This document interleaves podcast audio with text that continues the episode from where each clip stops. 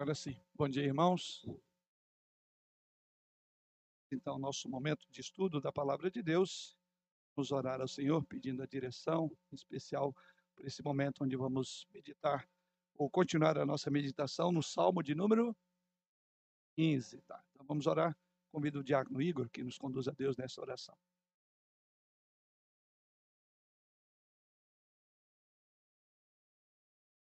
Nesse soberano Pai, nós somos gratos, Pai, pelo dia, pela oportunidade que o Senhor nos dá de nos reunir na sua casa nesta manhã. Qual, Pai, vamos aprender um pouco mais da sua palavra. Deus Santo Espírito, Pai, venha sobre nós, venha abrir nossos entendi nosso entendimento, que possamos, Pai, é, assimilar o máximo possível, Pai, da mensagem que vamos ter e que essa mensagem seja uma mensagem de modificação em nossas vidas, Pai. Que nos transforme, que nos edifique. Fique conosco nesta manhã, durante todo o dia, é o que nós pedimos em Cristo Jesus, seu Filho. Vamos abrir então as nossas Bíblias no Salmo que nós estamos estudando, que é o Salmo de número 15. Como de número 15. Diz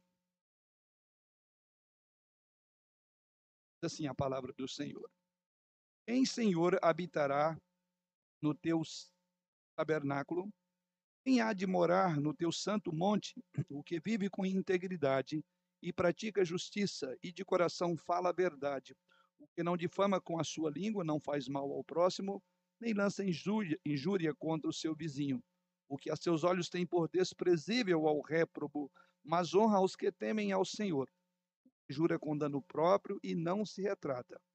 E não empresta o seu dinheiro com usura, nem aceita suborno contra o inocente todo esse salmo, nós paramos aí sobre aquilo que julgamos e falamos que é o que deve reger das várias qualidades morais, que esse é o ponto importante, não são religiosas, mas as qualidades morais que deve ter aquele que, no dizer do salmista, vai habitar no tabernáculo e vai morar no santo monte de Deus. Então ele começa e abre essa sequência de, de, de qualificativos ou de qualificações com a do versículo de número 2, que é viver com integridade. Foi o nosso tópico na última semana, tá? Então, integridade. O que seria isso, já que nós passamos por aí? E vamos prosseguir agora. Isto, que mais? Repreensível, que mais? Que aqui nós falamos que é uma palavra muito rica, né? E a gente até lembrou também alguns exemplos de integridade. É como é, nós podemos ver a integridade na Bíblia, como ela é encarnada, por assim dizer, como ela é vivida. E aí nós lembramos de alguns personagens históricos. Não lembram? Enoque, quem mais? Noé, quem mais? Abraão, quem mais? Jó. Né? Então nós vimos aí é, a integridade na prática, né? a integridade vivida. E assim lembramos que é uma condição de viver, é um modo de vida. Então, assim você vê, por exemplo, essa integridade em Noé, quando é descrito que Noé tinha era um homem é, justo e íntegro, né? Bom. Então, e lembra a palavrinha lá? A palavra lá é tamim. Ele era justo e íntegro, que é tamim. Lembra a palavrinha que é a palavra que vai estar em todos esses personagens. E mostrando, ou seja, é um homem que vivia e andava com Deus no mundo que deixou de andar com Deus. Então a integridade de Noé se via porque ele ia, por assim dizer, na contramão do senso comum. Quanto nós vemos o mundo daquela época foi é, julgado e imerso nas águas do dilúvio, apenas um homem íntegro, um homem temente a Deus, um homem que andava com Deus. Então a palavra integridade tá, caracteriza a vida de é, é, Noé. Mas falamos também de Abraão. Isso está lá, Gênesis 17:1. Gênesis 17:1 diz assim: Deus, quando vai falar a Abraão, eu sou o Deus Todo-Poderoso, anda na minha presença e ser perfeito. Também, né? ali já foi traduzido como perfeição. No nosso texto é integridade. Mas aqui, em Gênesis 17, versículo 1, o termo também já foi traduzido como perfeição. Então, tudo isso é bom para a gente entender o que, que o salmista quer dizer por andar em integridade. O que anda uma pessoa íntegra, né? ou que vive com integridade. Até a ideia de viver é um modo de ser. Tá? E assim, Noé tinha um modo de ser que o diferenciava dos seus pares na sua época. Assim, Abraão era um homem diferente. Por isso que Deus diz: anda na minha presença e ser perfeito, seja também. Depois entramos na vida do próprio Jó. Jó, capítulo 12, versículo 4. Diz assim: Diante das falsas acusações de seus amigos, ele então declara: Eu sou irrição. Lembra? Motivo de riso, de piadinha. Eu sou irrição para os meus amigos. Eu que invocava a Deus e ele me respondia: o justo e o reto. Reto é para mim. Então nós temos lá tradução: integridade, perfeição e aqui reto. Todas essas palavras, a, a raiz, a base é o termo integridade. Então fica fácil a gente olhar pelo próprio texto, porque você vê como que se a, a integridade se expressa.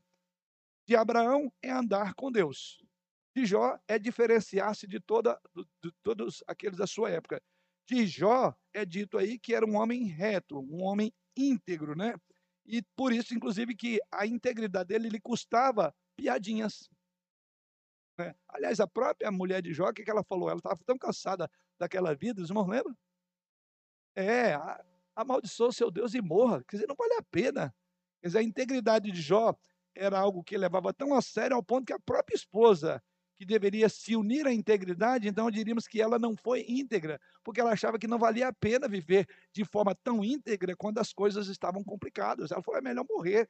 E ele diz: você é louca. É. E, por fim, nós vemos. Tem mais que nós falamos? Noé, né? Não, já falamos sobre Noé.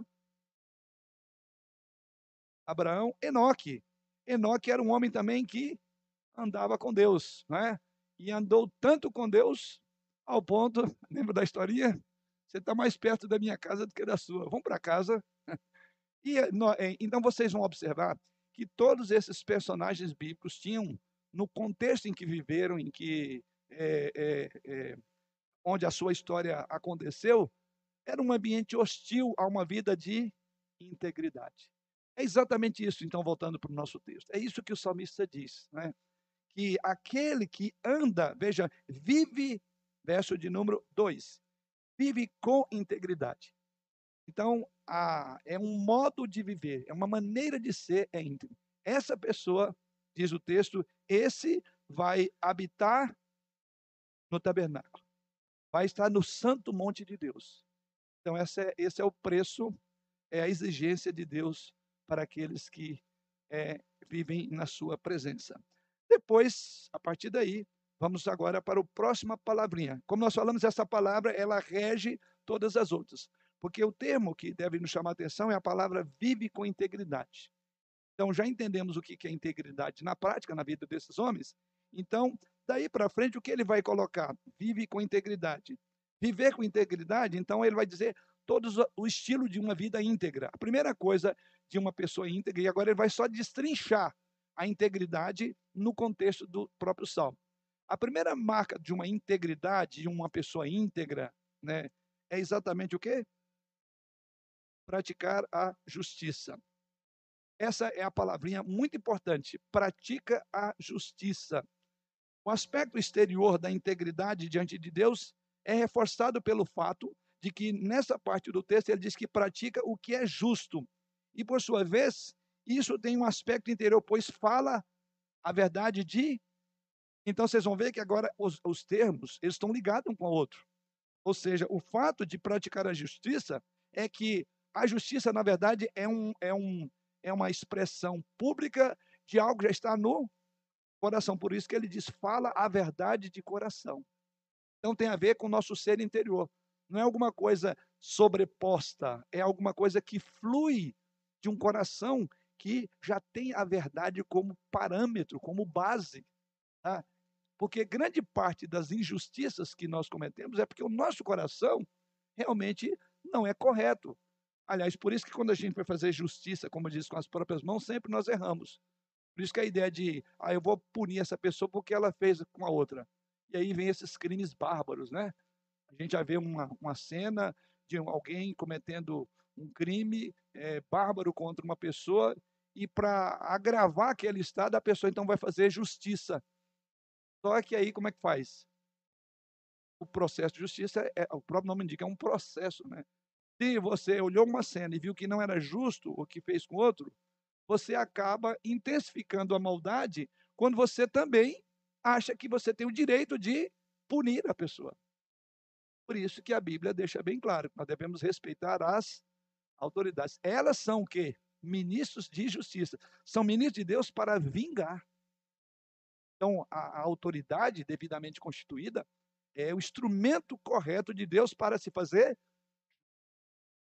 Então, é dito aqui que uma pessoa íntegra, ela pratica a justiça. Vamos agora entender um pouco sobre o que é essa prática da justiça. É o que tem aí. A prática da justiça pode ser chamada também de retidão. É outra expressãozinha que a gente pode usar.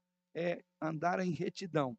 Ou seja, consiste, a justiça ou a retidão consiste em a, agir em harmonia com a palavra de Deus, aplicando os princípios e preceitos revelados por Deus para cada circunstância ou situação. Então, não pode praticar a justiça aquele que não tem a palavra. Todo ato de justiça só pode ser entendido como justiça desde que ele passe pelo crivo da palavra de Deus. Então, a palavra de Deus é a bússola, ela é o norte, né? ela é o padrão. Aliás, por isso nós chamamos que a Bíblia é a nossa única regra de fé prática. Então, qualquer ato de justiça, qualquer ação sua, tem que passar. Como é que Deus vê essa situação? Como é que esse assunto é visto à luz das Escrituras? Então, sempre você tem que evocar as Escrituras para que aquilo que você julga que é um, uma coisa certa, que é o caminho certo, você então tenha um embasamento nas Escrituras. E esse é um campo que nós vamos entrar um pouco mais à frente, que é a questão da ética, que nem sempre a, a, o texto é claro sobre aquele assunto. A Bíblia trata de tudo, tudo que você imaginar. Ela é suficiente para todas as coisas, devidamente lida e compreendida. Ou seja, você vai encontrar muitas. Você não vai encontrar, por exemplo, a Bíblia não fala especificamente sobre droga. A gente fala, bom, não é justo o indivíduo, os nossos jovens, os jovens estão envolvidos em droga. Não fala sobre é, é, é, evitar alguns outros temas aqui, que agora é a questão mais da ética que a gente vai trabalhar. Mas, enfim, ela não trata especificamente. Ah, então tem um mandamento que fala: você não pode. É... Maconha pode, mas não pode crack. Não pode crack, mas pode cocaína. Não tem. Então, como é que eu vou encontrar o fundamento disso? Tá? Que aí nós vamos encontrar aí as passagens descritivas, prescritivas, e aí nós vamos ter que ter sabedoria, porque já que o nosso padrão de justiça é aferido pelo de Deus, então nós temos que sempre trazer para as Escrituras. Sim, Maria. Até o, o senhor comentou, né, que todo, para praticar a justiça, tem que estar de acordo com o que está na palavra do Senhor, né? Certo. Quando tem o pessoal assim que se forma, né, mesmo juiz ou alguém que vai tribunal e eles é, põe a mão, né? É, faz o juramento é, é lá, É juramento, né? isso, é juramento, sim, sim. é o juramento que. Deus fala para não jureis nem pelo céu nem pela terra, não jureis, né? Mas assim, eles falam que vão falar de acordo com a, com a palavra do Senhor. É, como que eu vou falar? Um, um juiz, para julgar, é que a gente vai acabar julgando o juiz, né?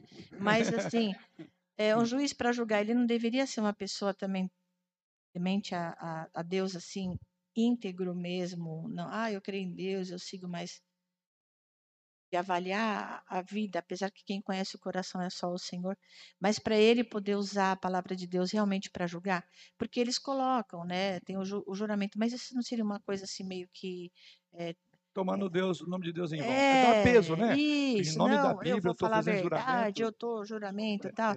Form, é, formalismo, alguma coisa assim. Sim. Mas assim, né? Porque é, a gente sabe que Deus é que vai, vai, vai cuidar e conhece o coração de cada um. Mas a partir do momento que a gente, que, que Deus mesmo fala para a gente respeitar as autoridades, né? Sim, sim. E uma vez até eu falei assim, a gente tem que orar pelas autoridades. A gente tá bravo, nervoso com as coisas que eles estão fazendo, mas temos que seguir. Mas assim, num, num ponto deles colocarem, né, fazer o juramento perante a palavra. Olha como isso é sério, né? Sim, sim. Que tinha que realmente eles... a base, né? Mas nos estudos deles, né, será que, que tem, que tem alguma coisa que fala, ó, você está indo errado, vai por aqui. Aí É, tudo é uma irmã, curiosidade só, mas não é vocês vão sério, entender, né? né? Tudo que a irmã Maria falou mostra a importância daquilo que diz a Bíblia. Feliz é a nação, Deus é o Senhor. feliz é um país cujos ministros da justiça tenham é, respeito e reverência a Deus. Aliás, a Bíblia diz que o temor do Senhor é o princípio da sabedoria. E talvez é essa a grande dificuldade que nós cristãos hoje temos, né? Autoridades e tem que ser obedecida, é palavra final. No nosso caso, né, o Supremo Tribunal é palavra final que temos que respeitar, independentemente se eles estão errados ou acertando. O que nos cabe não é rebelar contra a autoridade, porque ela foi devidamente constituída para estar lá. Mas também, como a gente costuma dizer, cada povo tem o governo que merece. E Deus utiliza disso, inclusive, como uma maneira de disciplinar-nos. E agora, é claro, como a irmã Maria falou, não seria, tanto é que a palavra lá que a, Maria colocou aí, que é 1 Timóteo, é, é que devemos orar por toda autoridade, porque ela, é, para que vivamos vida mansa, tranquila, com piedade e respeito, a ideia é que se nós tivermos homens que temem a Deus nos postos de comando maior desse país, o país seria outro. Sim, é totalmente diferente. Mas lembre que várias vezes Deus colocou o seu povo sob governos tiranos. Lembra os cativeiros? Por quê? O problema não era dos tiranos. Esses tiranos vão ter com Deus. Esses juízes que falam em nome da justiça vão ter. É como você falou, ah, mas juízes, a gente, eles serão julgados também. E quando um juiz tem o temor de Deus, esse temor, de certa forma, evita que eles, como é fala? Eles comprometam o direito. Né? Então, eles fazem isso porque não tem temor de Deus. Por isso que a Bíblia diz: o temor de Deus é o princípio da sabedoria. E por muitas vezes o que nós vivemos hoje é isso. Então, quando hoje se pensa em que. A, a, desculpa, eu vou entrar meio na política aqui um pouco. Hoje tem se falado muito sobre que é, é, o, o, atual presidente tem falado uma coisa você tem que pensar. Não é só uma questão de quem vai estar naquela cadeira. É que quem estará lá, ele fala isso. Um crente tem que estar com isso no ouvido. Quem estará lá, é, quem vai ser, vão ser colocados mais dois ministros, né? No ano, é, no, no próximo mandato. É. Tem gente que simplesmente passou batido. Para um crente, isso tem uma importância tanto quanto a economia e bem. O que tem maior valor em uma nação? O, a, a, o governo atual tem falado muito de, de padrões de valores, de moralidade. Teve já algum governo que pensou nisso? Teve alguém já pagou um preço tão caro por, por usos e costumes? Mas eu pergunto, será que nós podemos prescindir desse valor tão nobre de uma nação? Ou queremos ser como muitas nações que são chamadas de primeiro mundo, mas não existem mais templos? A imoralidade campeia, o aborto se aceita. Basta ver o que está acontecendo. Pô, meu, estou entrando aqui num lado político que eu não posso. Nós estamos falando de ética. Então começa por isso. Então, o seu voto tem esse valor também? Tem, e ele é altíssimo. Esse dinheiro nenhum paga. O sucesso de uma nação financeiramente não justifica o descaso para com valores morais, como aborto, eutanásia, uma série de coisas, porque você sabe que o, o, o comandante maior da nação tem a caneta que pode indicar pessoas que têm afinidade com aquilo que eu creio que eu penso. Então, o voto nosso é, é, é um voto de cosmovisão. Eu só lamento que nessa cosmovisão muitos crentes perderam. Muitos crentes estão, desculpa usando o termo, vendendo seu direito por um prato de lentilha. Aquilo que se falava no passado, o indivíduo faz um voto para ganhar um chapéu, para trocar dentadura, tinha isso, né? É, pôr o pneu na, na bicicleta. É, o chamado voto de cabresto, de alguma forma, quer dizer, isso é coisa do passado. Mas quer queira, quer não, tem muita gente vendendo o seu voto por um direito a um emprego. Tudo.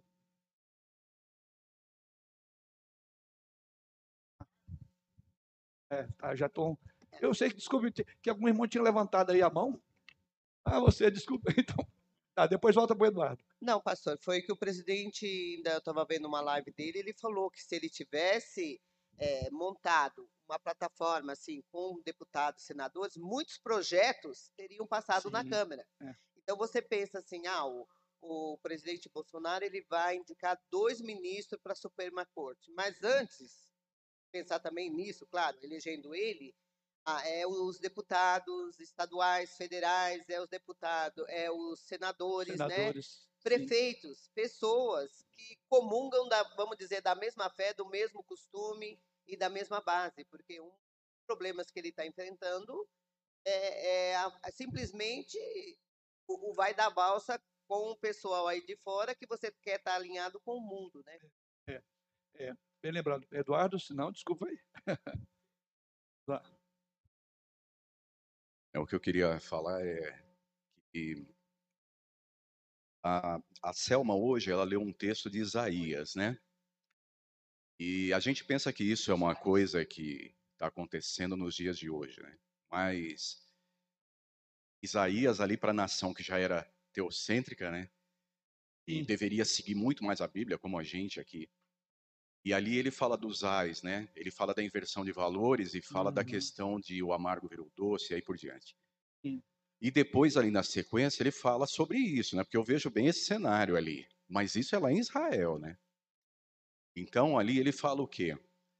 Que por suborno, né? Quem tem ali a autoridade de julgar, ele acaba fazendo a injustiça. Ele Uhum. acaba privilegiando quem não é reto, né? Quem não Sim, é justo. Sim. E quem paga com isso é quem é justo. Então isso já acontecia lá, né? Mas o que é importante é o seguinte: como são os ais, é a questão do juízo de Deus É. vai ser forte nessa situação, Sim. né? Eu acho que o caminho é por aí. Nós devemos realmente tomar cuidado, observar, mas a questão de que a gente sabe que Deus vai julgar isso aí. Sim. Então, É o Eu- juiz dos juízes, né? é, então E não, ai do juiz que executar errado, né? Então nós vemos, se a gente for transportar aquela situação de Israel para hoje, a gente vê isso acontecendo no nosso país hoje. Sim. É a palavra de Deus viva, né? Sim, sempre viva ali, sim, ela sempre acontecendo, né? Então eu, eu vejo dessa forma, a gente precisa tomar cuidado. Mas se por um acaso a gente não conseguir, a gente tem que integrar na, entregar na justiça de Deus. de né? Deus. É, é, sempre aquela que a gente diz, a justiça de Deus tarda, mas não falta. A primeira afirmação está errada, que ela não tarda, ela vem na hora certa. Ela nem tarda e nem falta. Agora, até que chegue esse grande e glorioso dia, quando os reis da terra vão se ajoelhar diante do rei dos reis, eles vão prestar conta.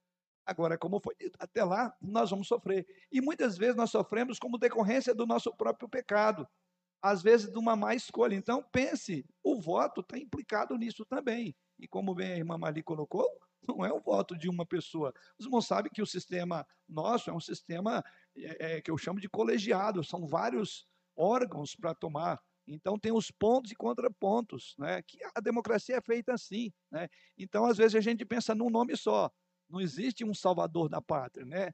mas existe um conceito de colegiado no país, seja Câmara dos Deputados, Senado, né, as câmaras municipais, mas é um conjunto. Basta ver os chamados, a, a parte da democracia, as, as quedas de braço que tem, né? Então, quando você pensa, é aquele padrão para todo e qualquer candidato, ou seja, não venda o seu direito por um prato de lentilha, não venda por preço barato um voto, um voto é caro. E eu me admiro, apesar de a gente falar que entende bem de política, muitos crentes dizem, eu não vou votar, você já votou, não existe neutralidade em voto, você favorece quem está à frente. Então você tem que tomar uma posição consciente. E na hora do voto você tem que pensar em tudo isso. O que, que eu quero com esse voto? E eu acho que a primeira coisa que eu quero é que esse regente, seja ele quem for, ele tenha temor de Deus. Ora, se nós cristãos já pensássemos assim, não cairíamos no canto da sereia que tem por aí. Vai acontecer vários agora. Simpatiza, vai com a cara, é o projeto específico. Não, o projeto não é dele. É quem está escolhendo o projeto é o seu. E qual é o seu projeto? Que eu tenha um líder em qualquer uma dessas casas aí e que esses valores que pratique a justiça. Até porque o irmão Eduardo lembrou que isso estava acontecendo no contexto de uma nação teocrática. E os juízes eram maus e perversos, né? tripudiava sobre o direito do órfão, da viúva, vendiam-se. Né? E, então, e, e, várias dessas ocasiões foram onde Deus, inclusive, remeteu os cativeiros para dar um, um ensino. Parece que não aprenderam. Mas o ponto importante é o conceito bíblico, então, de justiça. Uma pessoa íntegra, a primeira coisa, ela pratica justiça. Então, o princípio é: todo o poder emana não do povo, de Deus. Tá? Então, o conceito bíblico de justiça é o de proceder conforme um padrão e uma lei já estabelecida. Aí voltamos para a Bíblia. Nesse caso, o padrão é o próprio Deus. É Deuteronômio 32, versículo 4. Veja lá o que é dito. Quem é o padrão?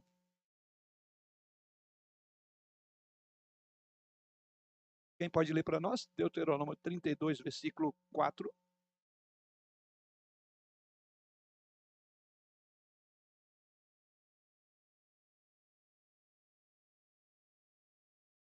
Que todos os. Eis a rocha, suas obras são perfeitas, porque todos os seus caminhos são juízo.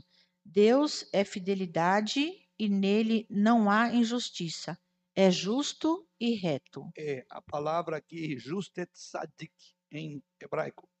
Ou seja, justo, ou termo em hebraico, é o Senhor em todos os seus caminhos é justo. Então, como é que pode haver uma prática da justiça para alguém que não conhece esse Senhor? Aí vai cair naquilo que a irmã Maria puxou atenção aí. Como a gente faz? É. Então não, não haverá prática da justiça quem não tem temor de Deus. Então nós somos governados por aqueles que não têm temor de Deus. E se não tem temor de Deus, a gente vai dizer: as decisões não são justas. Justa na perspectiva de um temente a Deus. Mas para o homem ímpio e natural, é justo. Para aqueles que defendem o aborto, é justo que o juiz bate o martelo e diga: não, não há nenhum problema quanto a, a abortar. Está aí agora o último país que adotou o aborto até seis meses. É? é isso é onde? Na Colômbia? Então, as leis não podem ser promulgadas de forma justas porque elas não têm de onde emana. É da consciência ou da situação.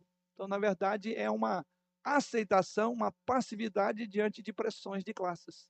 E muitos cortes hoje estão funcionando em cima disso. Por quê? Porque não tem um parâmetro de aferição. Então, por isso que a nação é feliz cujo Deus é o Senhor. Então, não esperemos melhores coisas de quem não tem temor a Deus. Mas cabe a nós, como cidadãos, e o nosso voto, valorizar e pensar em tudo isso antes de levantar um voto. Eu vou votar por causa de quê? O que, que te motiva a votar neste ou naquele candidato? O que, que te leva a excluir este? E esses valores não estiverem é, nesse campo, então você não pratica a justiça. Nós conhecemos. Então, eu tenho que olhar para alguém que tem afinidade, que está vinculado a um padrão mínimo. Mesmo aqueles que têm a, a crença, deixam se vender. Nós estamos vendo a nação de Israel se vendendo. Já não é fácil. Imagina um homem que não tem temor de Deus. Tem compromisso com a verdade, não tem compromisso com a justiça. Então, a prática da justiça, a gente vai entrar aqui, a gente está falando da justiça que é praticada em nosso nome, que a gente está falando da justiça forense, né? mas a justiça é o nosso modo também de viver dia a dia. E esse talvez seja outro ponto que aí você vai ver aonde o, o, o, problema é maior, que a estrutura da, do, da, daqueles que votam é corrompida já. Nós temos suborno, nós subornamos, subornamos não temos a, a, a, o martelo para dar um, sentenciar, mas as nossas negociações são justas, o modo como nós tratamos uns aos outros é justo, então a gente está olhando lá em cima. E desses não há nada que esperar se eles não têm temor de Deus. Mas o texto aqui tem a ver mais é conosco. Então, eu diria que o resultado de, de eleição daqueles que vão exercer a justiça e o juízo em nosso país é resultado de um coração que não tem compromisso com Deus. Do ímpio não se espera. Por isso que é vergonhoso, assustador, é alarmante ver quantos crentes já caíram no conto da sereia, aceita, concorda com o que a gente eh, predominantemente chama de é, marxismo cultural, crentes marxistas. Então, a gente do crente está vendo isso, não há de esperar nada do não crente. Né? Eu diria que a coisa é muito pior do que a gente imagina, né? no meio cristão. É Washington. Só, só um instantinho aí que agora eu estava esquecendo daquele detalhezinho. Sempre levanta a mão, que é para os irmãos que estão acompanhando a distância. O senhor está falando da gente saber votar e tudo mais, né?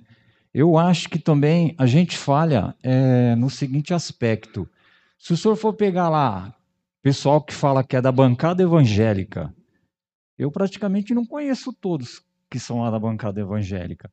Será que nós, como os crentes também, é, não poderia dizer assim que nós estamos errando? Mas será que a gente não poderia ter mais pessoas lá?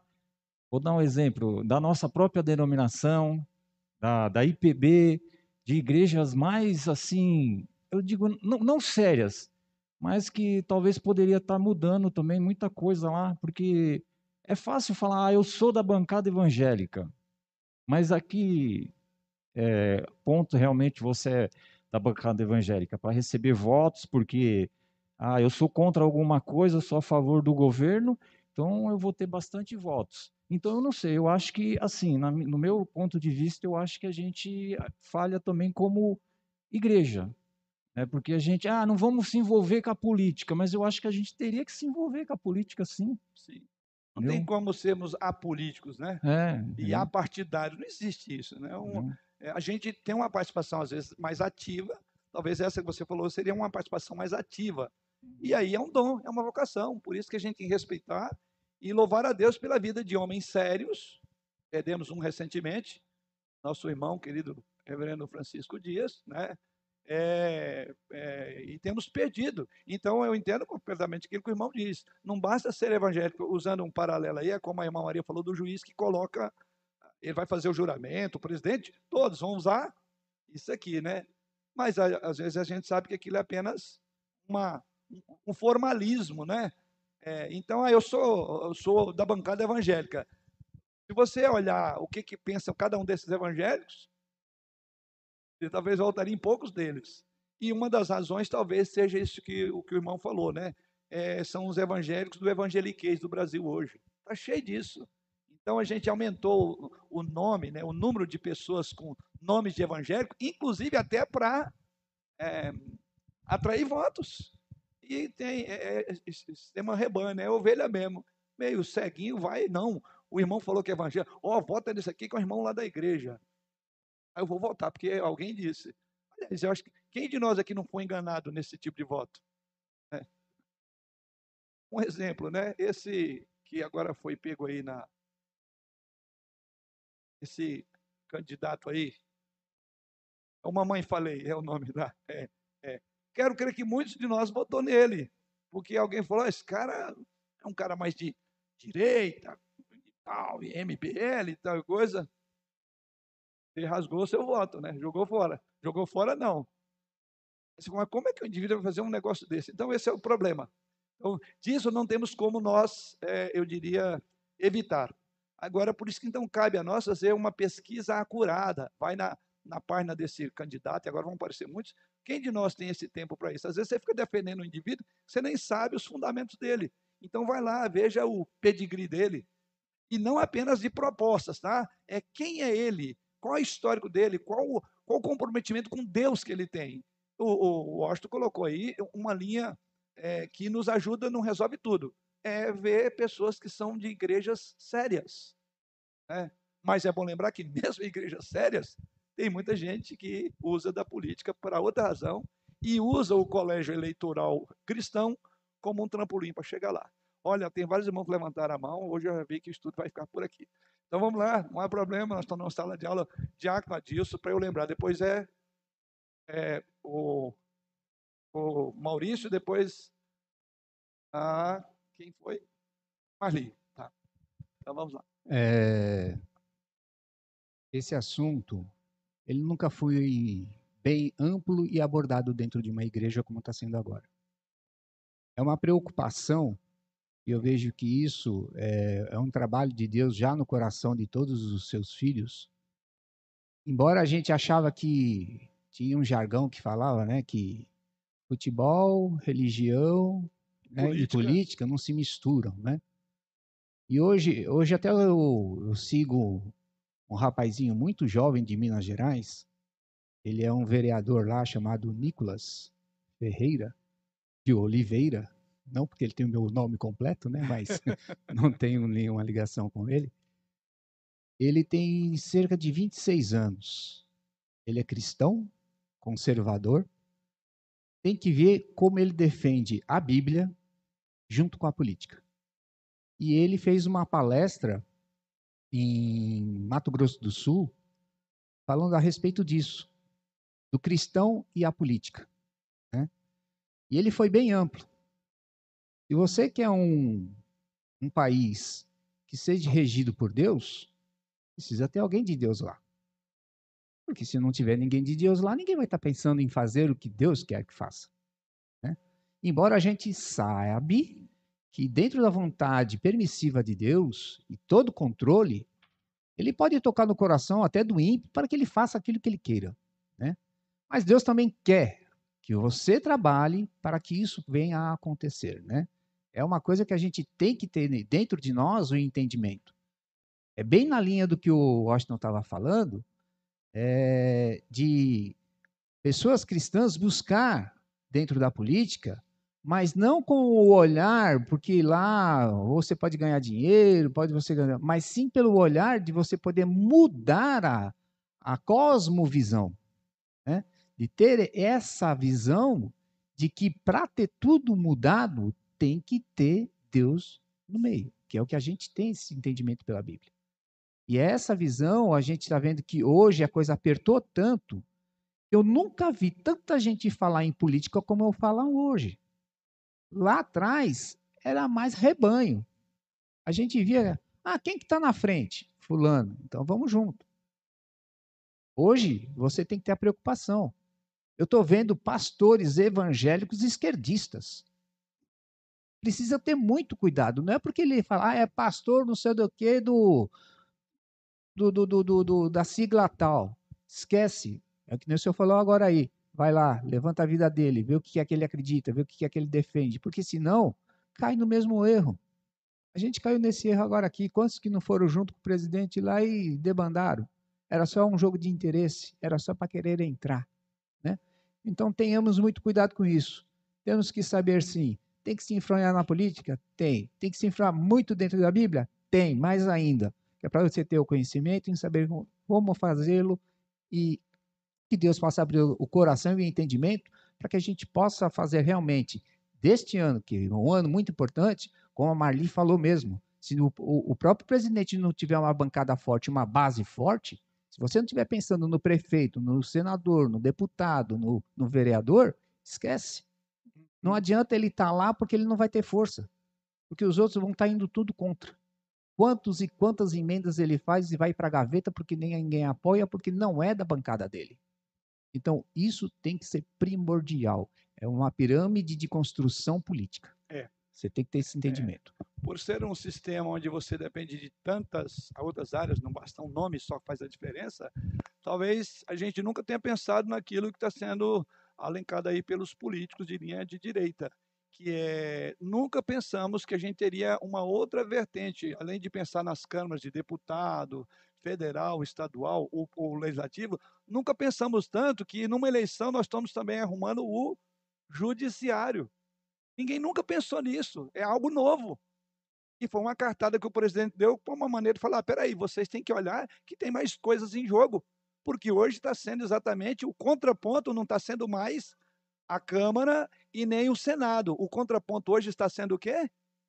O Supremo. Ninguém imaginaria que teria um ativismo chamado judicial daqueles que perderam nas urnas, mas viram uma brecha porque tem uma uma corte propensa a um desses lados aí, uma corte de linha mais voltada para essa visão mais liberal.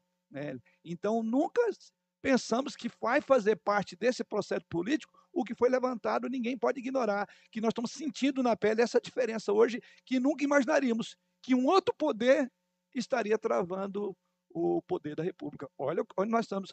É o assunto nosso, é justiça. É, é Maurício. É, é, eu entendo o tema, enfim, concordo com a Dilson, mas eu não acho que mais pessoas falando sobre política significa compreensão da política. Pessoas têm falado muito, porque me parece um tema da moda nos últimos anos, e estão reproduzindo coisas que eles estão assistindo diretamente na CNN ou na Jovem Pan, coisas muito claras que passam na TV, mas sequer tem uma profundidade. Então, hoje você está numa fila de supermercado na feira, alguém quer falar de política contigo. Não significa que tem propriedade. Continua um sistema alienado da mesma forma. Entendeu? Então, as pessoas hoje elas se intitulam catedráticos em políticas porque reproduzem discursos do que a TV passa para a gente. Não há uma profundidade em entender teorias. Quando você vê o, o nosso querido Partido dos Trabalhadores se aliando com o Alckmin, aí você fica um pouco assustado, até porque o PSDB foi de esquerda.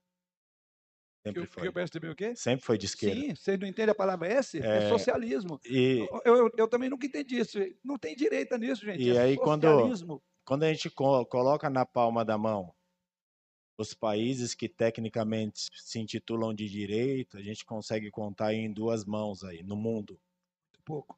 né? É, eu vou um pouco além. A gente também está vendendo uma coisa, a gente também tem que parar para pensar um pouquinho, né? Até hoje eu não sei se de fato Bolsonaro é cristão ou não. Não, não é. Então, Na minha visão, e, não. e aí Ele a gente tem temor de Deus, em função, talvez, das, do contexto da família. tá. Ele é influenciado. Então, então vamos lá. Ao mesmo tempo, Isso na minha visão, né? a gente vê um movimento muito forte nos últimos meses de reintrodução ao PT no cenário nacional, já que a gente está falando de partidos, né? Então existe um projeto muito grande para se criar uma ala evangélica dentro do Partido dos Trabalhadores para angariar esses votos. Os votos dos evangélicos. Então as coisas elas vão acontecendo na surdina e a gente precisa trabalhar na base, votar em pessoas que se titulam cristão, talvez diminua o nosso erro no voto. Mas são homens, né? Então quando eles estão lá, o sistema está tão contaminado e a gente teve o tio Will aqui na igreja que participou desse dessas coisas, né? Quando ele falava pra gente o que acontecia lá, é algo muito assustador. É, então, se você de fato não é um cristão verdadeiro, é como a gente fala, poxa, quantos de nós votamos aí no Mamãe Falei, e aí você não consegue manter uma capa o tempo todo. Uma hora você, você é o que você é. Tá na sua essência, entendeu? Então, assim, são coisas que a gente tem que tomar bastante cuidado e a gente achar que as pessoas elas estão mais cultas. Pelo contrário, eu vejo isso pela base, que é estrutural. Felizmente, eu estou numa profissão que grande parte dos meus colegas, eles, de fato, doutrinam as crianças, né? Então, assim, universidades, principalmente universidades públicas, né, elas têm uma ala muito forte de esquerda, né? Parece que a Uni tem que ser de esquerda. Então as nossas crianças elas estão vindo nessa nesse lugar de que isso é bom, no passado era bacana, marxismo é legal, marxismo estrutural. Então isso é muito comum. Só quando a gente fala de marxismo, parece que é algo que talvez o senhor falou aqui na frente por conta da nossa igreja que de fato é uma igreja privilegiada pelo fato de discutir alguns temas. Outras igrejas sequer falam, mas é um tema da moda. De fato, alguém leu algum livro do, do Marx, Karl Marx, né? entendeu? Sim, sim. Alguém foi na essência. Não, a gente acaba reproduzindo discursos que as pessoas falam no boteco. Desculpa. Então a gente tem que tomar muito cuidado nessa questão de votar. Né? É, o voto é secreto, a gente não pode ficar levantando bandeiras. Então, assim, eu tenho tentado assistir propostas de candidatos, a gente tem um- uma questão de demonizar coisas, né?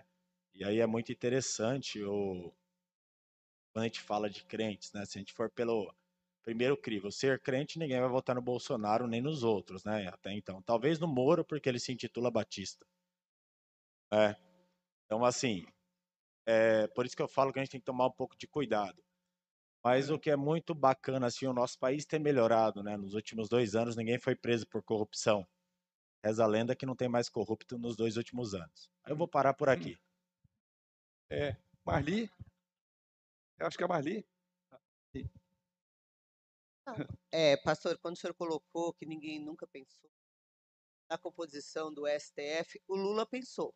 Ele pensou e está pensando, porque ele pondo mais dois, acabou ah, ali dentro em termos de composição, de esquerda, de- Maioria. a maioria, né? Mas o que eu queria colocar, pastor, é assim, é, quando nós elegemos né, um governador, um deputado, nós vemos aí que, por exemplo, todos foram é, os aposentados, principalmente, né, que tinha uma contribuição de 11%. O Dória, da noite por dia, aprovou em 16%.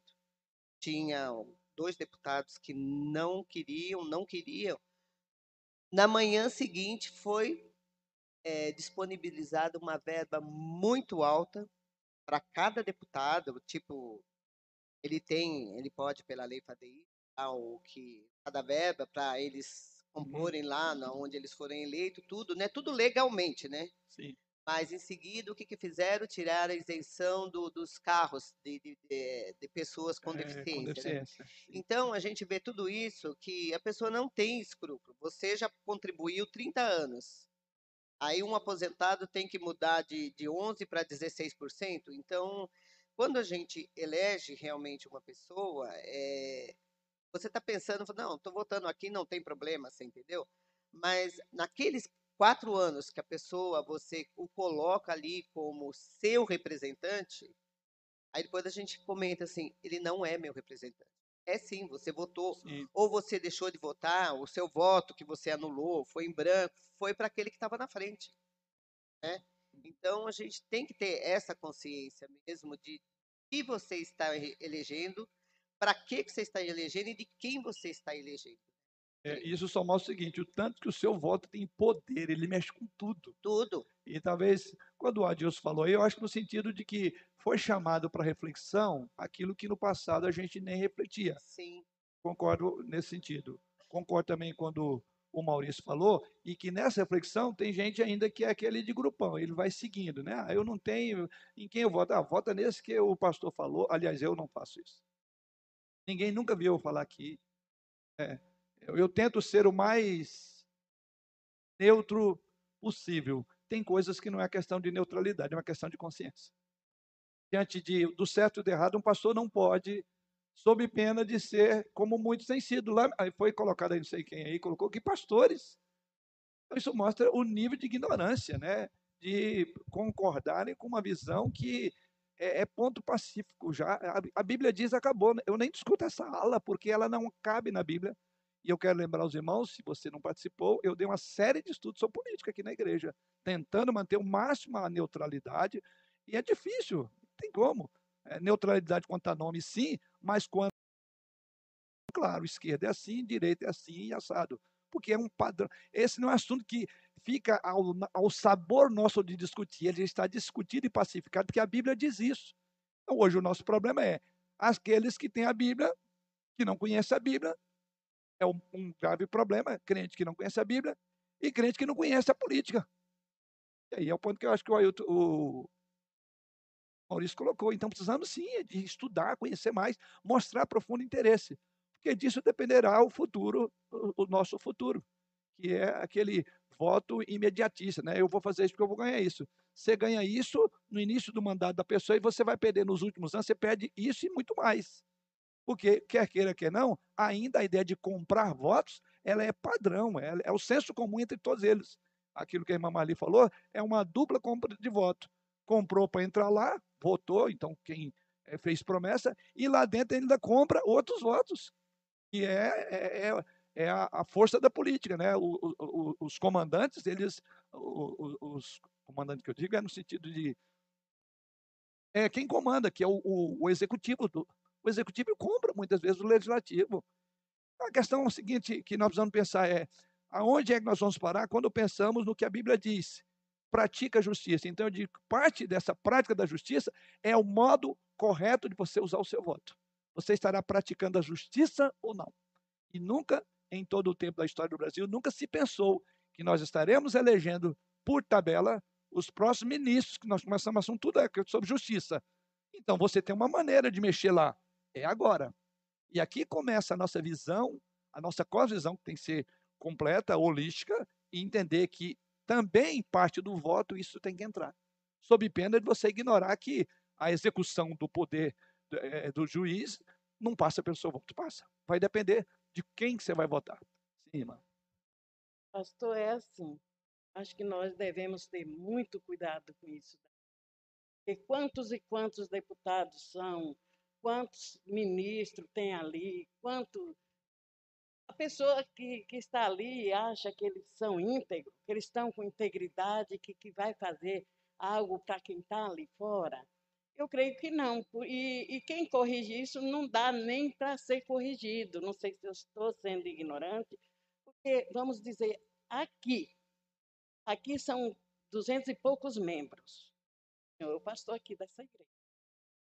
Mas será que o senhor vai ter tempo de saber da vida de, de qualquer um, qual que é o que anda íntegra, íntegro aqui dentro? E é, é um então, cada um de nós tem que saber onde que está a nossa integridade e na palavra. Porque é difícil, é muito fácil se falar, mas praticar meio que difícil. Por isso que eu falei, às vezes a gente está olhando é, lá para cima, mas é a prática da justiça começa conosco. E um voto consciente, ele passa também. Eu estou sendo correto com os padrões de valores de justiça e saber que o meu voto implicará também nisso. Então, mostra a importância do voto, que é coisa que no passado as pessoas não se importavam. Acho que, nesse sentido, essa reflexão. É, é, o que nós estamos trabalhando na área do voto agora é cosmovisão. Isso é, faz parte de uma cosmovisão. É um conjunto de valores que está em jogo quando você faz um voto. É, voltando ao, a frase né, dentro da, do versículo. É, nós estamos nela, viu? Praticando é, a justiça. É. Eu vejo assim, eu, eu acho que todo mundo falou coisas muito proveitosas. E como é que a gente pode praticar a justiça? Uma, eu acredito que uma forma da gente praticar a justiça é a gente poder votar seguindo os padrões bíblicos. E aí, quando a gente vai atrás dos candidatos, a gente olhar para, a Bíblia e verificar se eles estão seguindo esses padrões. Então, por exemplo, esse candidato, ele é a favor do aborto? Ele é. Então ele já não segue. Eu não estou praticando a justiça. Aí tem outros, outros assuntos dentro ali que a gente pode depois discutir. Mas, dentro dos assuntos primordiais, ele aceita suborno? Como tinha no passado, ele rouba, mas faz? É. Se ele apoia a parte de gênero, se ele a, apoia uma educação para criança diferente do que a Bíblia instrui, então, se a gente for listando vários tópicos, a gente pode verificar se a gente está praticando justiça com a palavra de Deus. Eu acho que esse é um ponto que pode ser usado nessa frase. Se a gente estiver votando em qualquer um, nós não estamos praticando a justiça. Sim. Então aí eh, fica complicado para nós mesmos. Então a responsabilidade da gente ela é muito maior ainda. Claro. Mesmo que depois, porque assim, ninguém pode dizer que depois que você vota, você analisou todos os pontos. Aí você falou, esse candidato ele está seguindo aqui, aí chega lá ele se corrompe. A gente não pode dizer que a gente errou, a gente fez sim, a nossa parte. Sim, sim. Aí ele ali vai ter que prestar contas ao Deus. É difícil. Aí é outra história. Sim. Sim, até mesmo porque, como você falou, né, é, passou pelo crivo daquilo que me cabia fazer. Eu acho que é uma boa maneira. Quer dizer, aí você já vai tirar um monte da lista, vai cair ali. Falhou nesse ponto, e é interessante, esses pontos, grave bem. Ele falou de pontos aqui, mas eles estão interligados. Porque aí é uma linha de pensar. E você pensa, linha de pensar que tem uma, uma cosmovisão marxista. Aí é aquela questão, por isso que marxismo, é, pode ver, é uma linha. Ou não tem como, irmão, nós sermos neutros. Ou nós vamos estar de um lado ou do outro. Infelizmente, não existe meio termo. O do, chama de radicalismo, mas não é radicalismo. Ser radical hoje é defender a família. Ser radical hoje é, é querer que meninos sejam vistam azul e meninas vistam. Isso é radical? Então somos. É o preço que cabe a nós. Não tem, não tem como negociar com o mundo. No mundo, ser do mundo, cumprindo, é a nossa missão. É, e isso que o irmão colocou, correto, porque o centro de referência da teologia bíblica para a questão de justiça é, em primeiro lugar, a justiça de Deus. Então, eu vou avaliar segundo os parâmetros de Deus. A Bíblia é a favor disso? Não é. Esse candidato é? Então já está fora. Não vou discutir. Não, não tem qualquer outra coisa que ele queira fazer. E vale a pena ressaltar que, mesmo dentro dos palanques aí da, da política, vai ter muita gente de camaleão. Falando que, na verdade, ele e, e aí o que, que é bom? Você vê que entre eles eles vão debater. E um puxa a- a- a- o chifre do outro. Falou, pô, esse aqui tem um chifre, ó, tá vendo? O cara disse que não, mas lá no passado ele aprovava. Por quê? Esse ponto que o, o Maurício falou é outra questão que a gente tem que ficar atento. Tá hoje uma, é, uma eles querem fazer uma capitalização do, uma captação do voto dos evangélicos, que é o que está fazendo muita diferença hoje entre esquerda e direita. Mesmo esse, desculpe, esse evangeliquez, que é uma, balá de gado, desculpe a expressão, mas ainda ele está tendo uma força nesse sentido. Então, muitos políticos vão. Aliás, como é que é lá? Um ex-presidente que fazia é, pacto até com o diabo, né? Acordo até com o diabo para ganhar eleição, e faz mesmo, eles fazem de tudo. Foi colocado aí como um indivíduo, embora para mim não houve nenhuma surpresa, PSDB e PD, porque os dois são socialismo, PS, socialismo. Né? E, mas muita gente ficou iludida, que disse, não, eu estou votando numa linha de direita. Então, hoje está praticamente, ou você é de linha de direita, seja o nome que quiser dar ela é forte, é forte não, é radical ou não, ou de esquerda.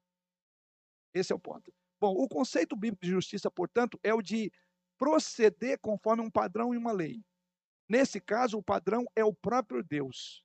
E o texto está aí, que é Deuteronômio 32, 2, né? Que é justo, a ideia é reto. Então, a justiça de Deus, ela não é estéril, ela é frutífica, frutífera ou frutífica. Eu vou colocar dois pontos aqui. Nós, justificados por Deus, por uma justiça, justiça de Cristo. Não é isso que diz a Bíblia? Justificado, pois, mediante a fé, temos paz com Deus por meio de Jesus. Essa justiça é a justiça forense, a justiça legal, declaratória. Então, é a primeira coisa, eu vou falar dois tipos de justiça. Então, todo aquele que foi justificado pela justiça de Cristo, então é a justiça legal. Você foi declarado justo. Deus olhou para a obra de Cristo e vê que você não é justo. Se a gente olhar, nós estamos apontando aqui os atos de injustiça, onde é que a gente encontra o, o reduto maior das injustiças, as linhas é, da política, onde você encontra isso mais, mas no geral, todos nós não somos justos. Mas Deus, por um ato forense declaratório, ele declarou você justo com base na justiça de Cristo. Então, justificado, pois, diz o texto, mediante a fé, por meio de Jesus Cristo. Temos agora paz com Deus. É a primeira coisa. Tá? Mas também somos chamados a viver a justiça. Esse salmo tem as duas ideias, ou seja, a justiça da ética social. Aqui que é o nosso tópico. Ou seja, por termos sido justificados pela justiça declaratória, espera que a ética nossa seja de acordo à justiça aplicada a nós. Por isso que é chamado de cosmovisão. Então é uma questão bíblica, é uma questão de entender. Então todo aquele que foi declarado justo, e esse, essa é obra de Deus a nosso favor, você é completamente passivo, você foi declarado por um santo e reto juiz justo, e o que ele espera, que é o que está no nosso texto, é que agora você viva segundo o padrão da justiça que você foi justificado. Então, a referência é essa, né? É, como reflexo da nova natureza, então você terá uma ética social justa, que é o que o salmista diz. Em outras palavras, o desejo de justiça se revela na nossa modo de viver. Ter fome de sede de justiça, lembra? Que Jesus Cristo fala sobre isso. Ter fome e sede de justiça é o desejo de ser santo conforme o padrão absoluto que temos em Cristo Jesus. Significa ter desejo intenso por Deus. Lembra lá o que o salmista diz lá no Salmo 42, versículo 1 e 2? Olha o que ele diz: Como suspira a corça pelas correntes das águas, assim por ti, ó Deus, suspira a minha alma. A minha alma tem sede de Deus, do Deus vivo. Quando irei e me verei perante a face de Deus? Então é sede de justiça, ou seja, a justiça, justificado por meio de Jesus Cristo, isso deve levar a um modo de vida justo. Ou seja, sempre os padrões de justiça não são aquilo que a gente chamaria de achômetro, mas já está estabelecido. Tem um padrão. Por isso nós falamos que o homem sem Deus não espera isso dele. Mas dos crentes, verdadeiramente crentes, desses espera que ande em justiça, como diz, vive com integridade e pratica a justiça. É dessa forma que Daniel orou a Deus, ali em Daniel, capítulo 9, versículo 18. Ele ora a Deus ali nesse texto, ele confia unicamente na misericórdia de Deus e não numa suposta justiça. Olha o que ele diz na sua oração lá, eh, Daniel 9. Inclina, ó Deus meu, os ouvidos e ouve. Abre os olhos e olha para a nossa desolação e para a cidade que é chamada pelo teu nome. Porque não lançamos, olha aí, as nossas súplicas perante a tua face, fiados em nossas. O termo é o mesmo que nós estamos usando no texto aqui, fiados em nossa justiça, mas em tuas muitas misericórdias. Esta deve ser também a expressão da nossa fé. Então é um padrão que rege a nossa conduta, é a justiça de Cristo, que é perfeita. Nós falamos da aplicação da justiça, como nós erramos nisso. Então a ideia é que você tem um parâmetro para viver, conforme diz o salmista, é pratica a justiça. As três verdades mencionadas aqui aparecem na forma de um conceito do verbo aqui, que é como traduzido em gerúndio na nossa língua. A expressão da língua original então ele continua dizendo: primeiramente, ele diz que ele pratica o quê? A justiça. Depois ele diz de coração fala a verdade. A ideia aqui é praticando e vivendo. Literalmente, a melhor ideia seria essa, que é um modo de viver. Então, a prática da justiça não é algo pontual que você faz com uma mão, mas na outra você leva. É um jeito de ser que você não consegue ter dubiedade no seu comportamento. Então, uma pessoa justa, é aquela que tem um parâmetro e ela não vai segundo as circunstâncias. Ah, nisso aqui é favorável que eu não seja tão honesto é, é, em relação a isso, porque isso pode me trazer um prejuízo. Aqui eu não vou ser. Mas, por outro lado, ali eu estou pegando no pescoço, exigindo da pessoa que ele seja correto e justo. Uma ilustração aqui, talvez que nos ajude, biblicamente, lembra aquele homem que é, tinha uma dívida altíssima, Jesus ilustrando o perdão, e então aquele rei é, perdoou ele uma dívida altíssima, lembra? E ali ele foi justificado diante do rei. Mas diz que à medida que ele saiu voltando para casa, ele encontrou uma pessoa que devia para ele uma quantidade pequenininha. E o que, que ele fez? A justiça dele já foi outra, né? Você me paga o que deve, então vou te lançar na cadeia. E o resultado, ele falou: Bom, você não entendeu a aplicação da justiça. Eu declarei você justo, porque a sua dívida era impagável. Não cabia você viver em justiça. Os irmãos entendem? Então, o nosso modo de viver é, em grande parte, é em decorrência da teologia que nós cremos e aprendemos. Se você foi perdoado, então por que você está tendo dificuldade de perdoar? Então a ideia aqui, eu só estou fazendo um paralelo de praticar. A ideia aqui é um gerúndio, é de continuidade. Não é, um, é como eu falei, não é de acordo a sua, o seu interesse. Ah, eu tenho interesse nisso, nisso eu vou ser bem rigoroso. Mas em outro, e não tem coisa pior do que uma pessoa assim, né? Você vê que ela ela aplica essa justiça de forma diferente, depende do interesse. Se ela tem interesse, então ela vai ali, faz o seu cambalacho, mas essa mesma pessoa depois fica ali cobrando um rigor. Então a questão é a seguinte: nós precisamos de olhar para dentro de nós mesmos. Nós, diz o texto, é, praticamos, andamos em justiça. Então, esse é um modo que Deus quer de nós. Assim como ocorre aqui no Salmo, também encontramos no Salmo 1, verso 1. Bem-aventurado o homem que não anda, é um modo de viver. Anda no conselho dos ímpios, não se detém no caminho dos pecadores, não se assenta na roda dos escarnecedores. Ou seja, é um modo de viver. Então, praticar a justiça não é de acordo às circunstâncias, como o camaleão, né? O que me interessa, eu vou ser rigoroso, em outras áreas, não. E aí é uma pessoa de vida dúbia. E a ideia do verbo aqui é um ato de continuidade. Então, ele pratica a justiça, ele fala a verdade, ele não difama com a língua, ele não faz mal ao próximo, ele não lança injúria contra o seu vizinho. Então, é, uma, é um conjunto, é um combo. Por isso que às vezes a gente fala, eu não acredito nessa pessoa, ela fala tão firme, forte nesse assunto, mas é tão contraditória em outra e a gente é apanhado na nossa própria falta de, o termo central, integridade. E não se quebra, não se, não se vê falhas, não, é, não tem onde você apontar. Então, essa prática da justiça aqui, irmãos, é muito mais do que a gente ter um conceito sobre o modo como a justiça é aplicada a nós, seja no magistrado, seja os políticos. É o nosso modo de viver.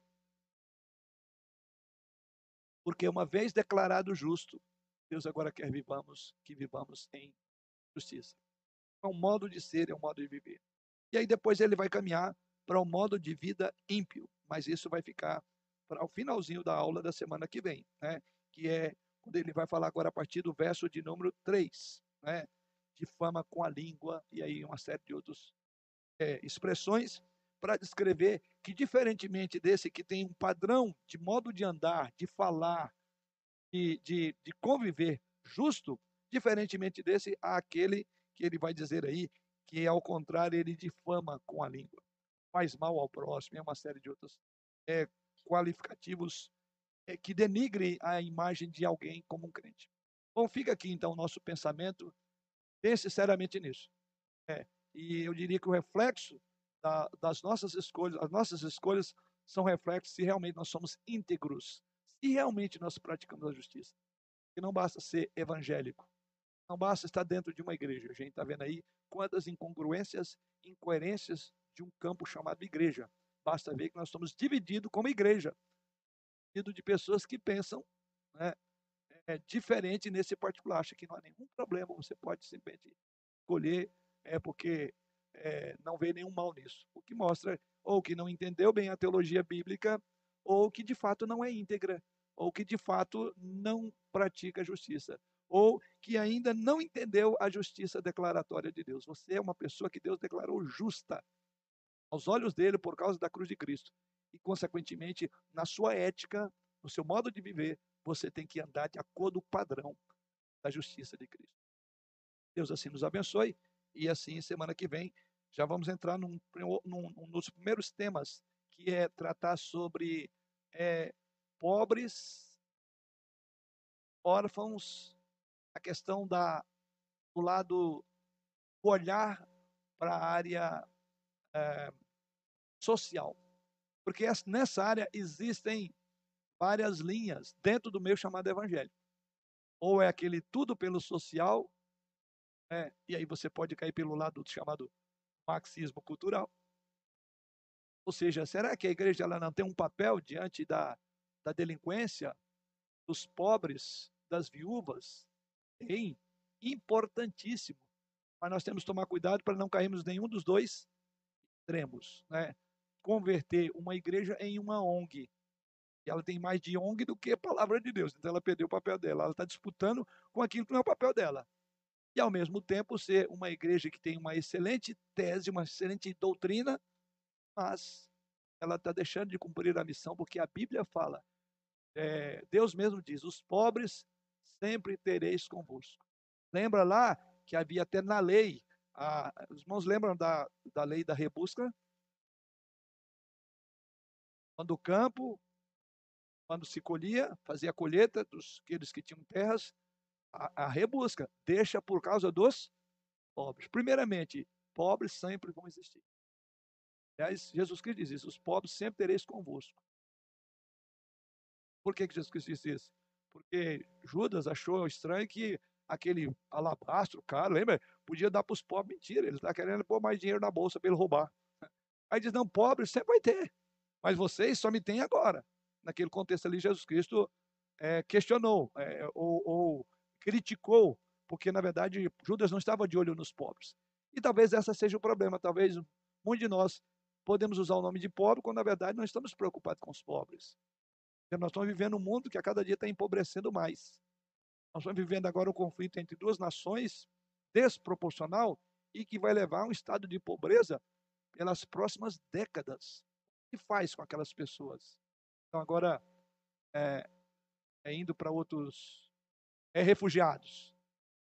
O papel dos refugiados, o papel das nações em receber refugiados. Então, nós vamos falar muito sobre essa questão da parte social que está imbuída dentro do Evangelho porque Jesus Cristo olhava o homem como um ser integral. Aquele que vinha, vinha pedir comida, nunca Jesus despediu com fome. Aquele que queria a cura, nunca Jesus Cristo mandou embora sem curá-lo.